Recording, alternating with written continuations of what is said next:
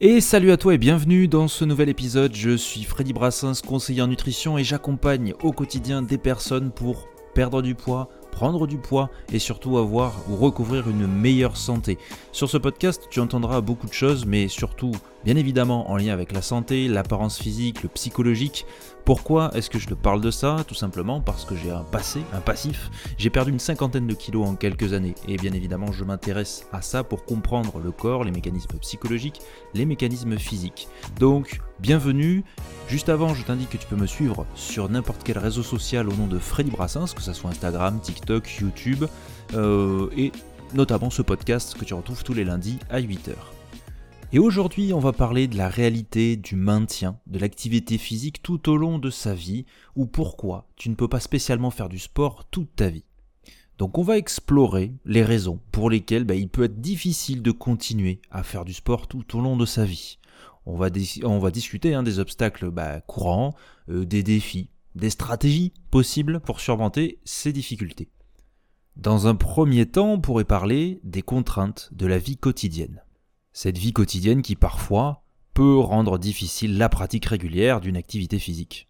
Alors il y a plusieurs points, hein. les responsabilités professionnelles, les charges familiales, les engagements sociaux, et tout ça ce sont des facteurs qui peuvent rendre le difficile le maintien d'une routine, et j'insiste sur le mot routine.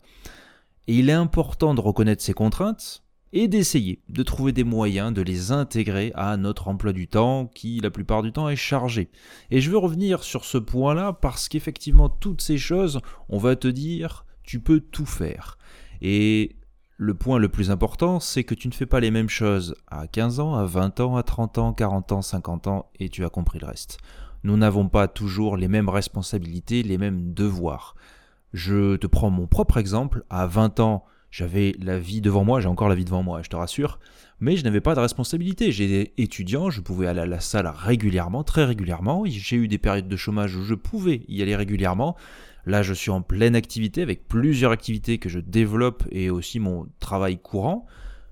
Bien évidemment, je fais mon activité sportive, j'ai réussi à l'inclure dans mon emploi du temps, mais ce n'est jamais de la même façon. Alors j'ai de la régularité, ça c'est sûr, mais il va y avoir des options, et non, on ne peut pas on ne peut pas sur 20, 30, 40, 50 ans rester à faire 3, 4 séances toutes les semaines et avoir une progressivité. Non, il va falloir adopter des tactiques.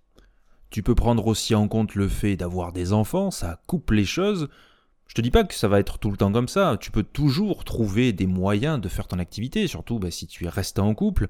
Quand l'un va garder les enfants, l'autre va faire le sport, vice versa. Il y a toujours des moyens, des moyens. Mais effectivement, on cumule une certaine fatigue qui ne donne pas spécialement envie, et c'est pour ça qu'on peut faire appeler, euh, appel plutôt à des experts. Un deuxième point important, ça serait les changements physiques et les blessures. Parce qu'on va pas se le cacher, hein, au fil du temps, notre corps a subi des changements naturels, notamment la sarcopénie. À partir de la vingtaine ou trentaine, c'est la diminution en pourcentage chaque année euh, des muscles. Voilà, tout simplement. C'est pour ça que quand on est un peu plus vieux, on est plus faible, on est plus fragile. pas tout le monde, hein, mais on perd dans tous les cas, vraiment tout le monde, sur le coup, euh, des muscles. Et c'est totalement logique. Il y a aussi euh, les, blessures antérieures qui n'ont peut-être pas été traitées, l'apparition de douleurs chroniques qui sont liées à l'âge, à la diminution de force musculaire, c'est ce que je te disais, ça peut entraîner des obstacles, des mauvaises positions au travail, toutes ces choses-là, toutes ces choses-là peuvent te freiner. Et c'est là qu'entre en jeu l'activité physique adaptée. Parce que ça peut, ça peut prévenir certains de ces problèmes et maintenir une bonne santé. Donc quand tu entends des gens, il faut faire ça, ça, ça, ça, ça, ça, ça, ça, ils savent très bien, ils ciblent la trentaine, quarantaine où tu es surchargé dans le travail, la famille, tout ça, où tu sais que tu n'as pas spécialement le temps, alors on va te contraindre psychologiquement et te dire tu dois absolument faire ça, si tu ne le fais pas tu es naze, et donc qu'est-ce que tu vas faire? Tu vas te réfugier automatiquement vers des choses très simples, comme les régimes ou les programmes en deux semaines le plus important, c'est vraiment de comprendre quand même que même si ton corps subit euh, des dégradations, des changements, si tu adaptes ton activité physique à tes semaines, tes mois, tes années, eh bien tout peut se passer très très bien. Si tu fais du renforcement, si tu fais attention à ta mobilité, à tes articulations, tout se passera très bien. Personnellement, je préfère voir une personne qui va marcher euh, des milliers de pas tous les jours, qui va respirer, qui va faire ses, euh, ses étirements et sa, mobilité tous les jours plutôt que quelqu'un qui ne fait rien ou qui va faire une séance de temps en temps. C'est une activité physique durable sur le long terme pour être en forme, parce que je le rappelle, nous ne sommes pas sédentaires.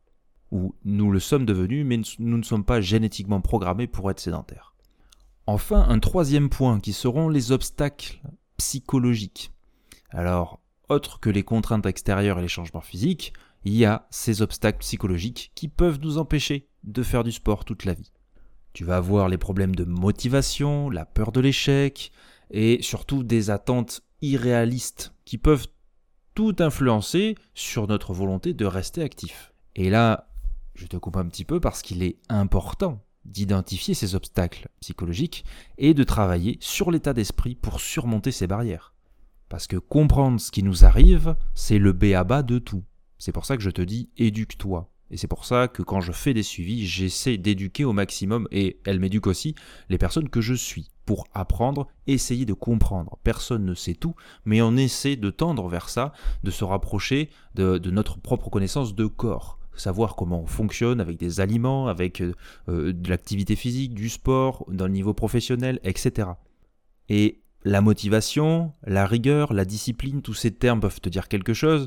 Effectivement, tout au début, tu cherches de la motivation, j'avais fait des podcasts là-dessus, mais à un moment, c'est la rigueur, une ligne de conduite qui va se construire, qui va faire que tu vas faire ton activité physique comme si tu allais te brosser les dents. Et ce n'est bien sûr pas aussi évident que ça.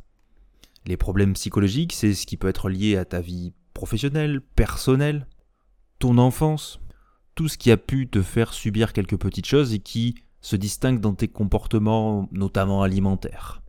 Donc ça, c'est quelque chose à traiter. Je ne dis pas une fois de plus que tu peux les supprimer, mais les traiter et vivre avec, pour justement dominer toutes ces sensations et avoir une véritable réflexion derrière tout ça.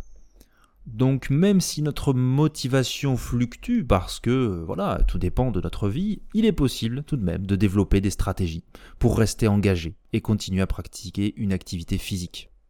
Donc, on pourrait dire qu'il est essentiel de planifier, de prioriser notre temps, en identifiant euh, les moments où on peut intégrer une activité physique dans notre emploi du temps, qui est généralement chargé.